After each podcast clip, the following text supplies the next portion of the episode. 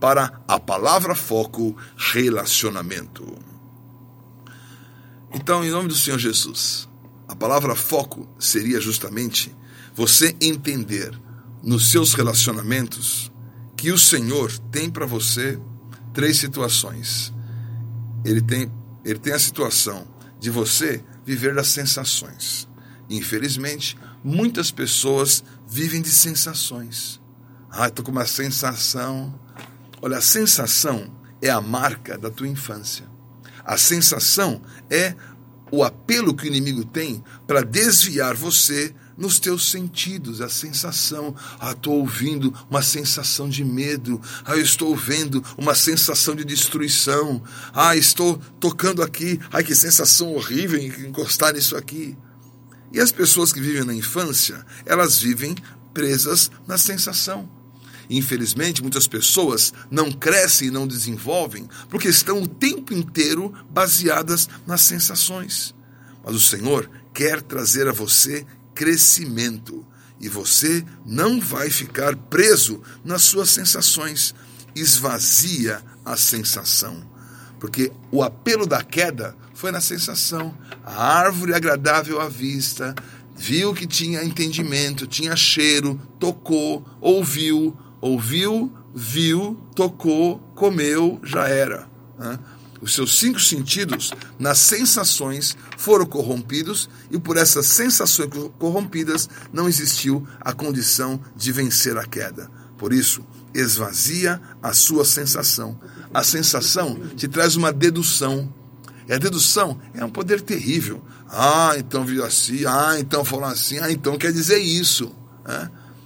Deus não é um Deus de dedução. A dedução ela sai realmente do geral e vai para o particular. Né? Então, o geral, estou sendo traído. O particular, ah, aqui, aquele carro, aquele momento, ah, essa ligação, olha aquela pessoa, essa fotografia, ah! Aí você cai no geral. Então, o inimigo quer que o geral e o particular se relacionem para você ser dedutivo e você ser excluído pela tua dedução. O Senhor é indutivo. Ele pega um sinal e daquele sinal há reversões de coisas poderosas que ele quer fazer na sua vida. É a nuvenzinha que vai trazer uma grande chuva. Isso é indução. É o fogo que vai trazer o Pentecostes. Isso é indução. Deus, dos pequenos sinais, vai trazer a você as grandes verdades e você vai sair de ficar preso na sensação. Esvazia a tua sensação. E o sentir? O sentir já é um sinal de um pouco mais de crescimento. A infância é a sensação sem juízo, mas a, o crescimento e a experiência vão formar o teu sentir.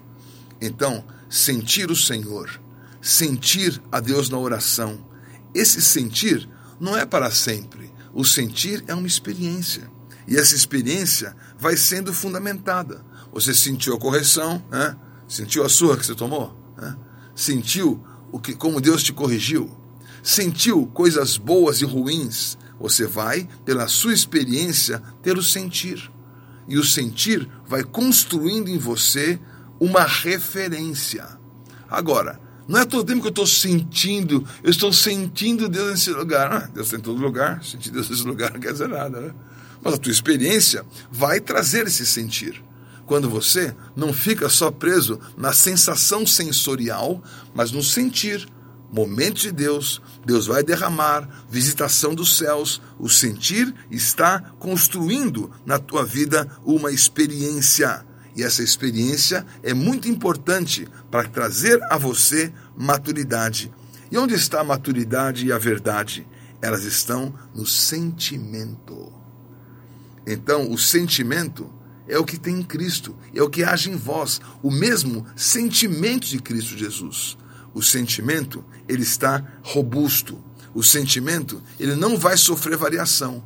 O sentimento, ele está realmente fundamentado na verdade. Por isso, se você está preso nos sentidos, você está na sensação. Andando em roda por todo o vento de doutrina, levado pelo vento para lá e para cá infelizmente, muitas pessoas decidem carreira, ministério, casamento, todas as coisas em cima de sensação. Ai, sabe o que, que é? É que eu olhei, vi que o olho está virado. Quer dizer que a sensação está roubando você. Você não pode ser roubado por sensações. Você vai construir na sua experiência o sentir. O sentir que Deus está colocando em você. E quando há o desvio, Jesus, ele pegou os discípulos de Emaús. Eles estavam andando e, e falou assim: Vocês estão tristes por quê? Ah, você é o único cara em Jerusalém que não sabe o que aconteceu com Jesus? O que, que aconteceu? O próprio Jesus perguntando o que tinha acontecido. Ele estava questionando o sentir daquelas pessoas. Aquele sentir não correspondia à verdade. Jesus tinha ressuscitado. E ele sentindo, já vida, nós esperávamos que ele ressuscitasse. Até as mulheres foram lá no sepulcro, viram que estava vazio, mas já são três dias, e não sei o que está acontecendo. Alguns falaram que ele apareceu, mas não está aqui, não estou sabendo. Então vinculou o sentir e a sensação à verdade. A verdade está no sentimento. E o sentimento é a ressurreição. E o sentimento é Deus completando todas as coisas na sua vida. E o sentimento é você guardado para dar frutos maravilhosos. Por isso, guarda o sentimento. Eu guardo o sentimento, porque é a verdade, é a realidade. A realidade que a minha vida não é o que os outros pensam. Que a minha identidade não está presa ao que estão pensando de mim. O sentimento está guardado porque eu não estou preso na sensação. E o sentir foi sendo construído por aquilo que Deus desejou trazer à realidade. Por isso, que a realidade da ressurreição chegue em você. Que a sensação nunca te governe e que o sentir construa a tua experiência e dessa forma você vai ser uma pessoa mais que vencedora. Deixa o Senhor trazer a você esta verdade no nome do Senhor Jesus. Amém, amém, amém. Palavra foco, relacionamento.